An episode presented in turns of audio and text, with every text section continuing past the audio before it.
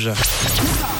9h midi, c'est John sur Rouge. Et vous êtes sur Rouge en ce mardi 21 mars.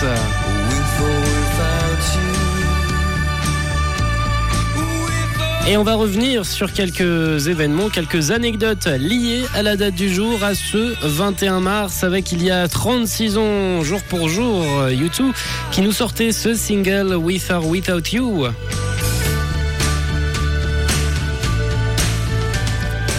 Le premier single de leur album de 1987, The Joshua Tree, et chanson qui a d'ailleurs été revisitée dans leur dernier album, Sang of Surrender, sorti vendredi dernier d'ailleurs, album où on retrouve une quarantaine de chansons du groupe retravaillées et justement revisitées.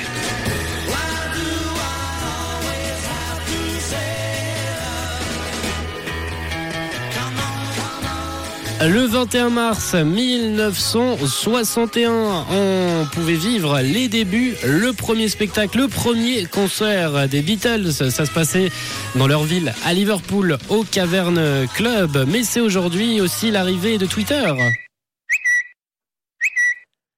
Et ça, pour le coup, c'était le 21 mars 2006, le lancement de Twitter. Jack Dorsey, le cofondateur et actuel président de Twitter, envoyait son tout premier tweet qui était vient juste de paramétrer mon Twitter. On découvrait alors tous les tweets, les hashtags aujourd'hui.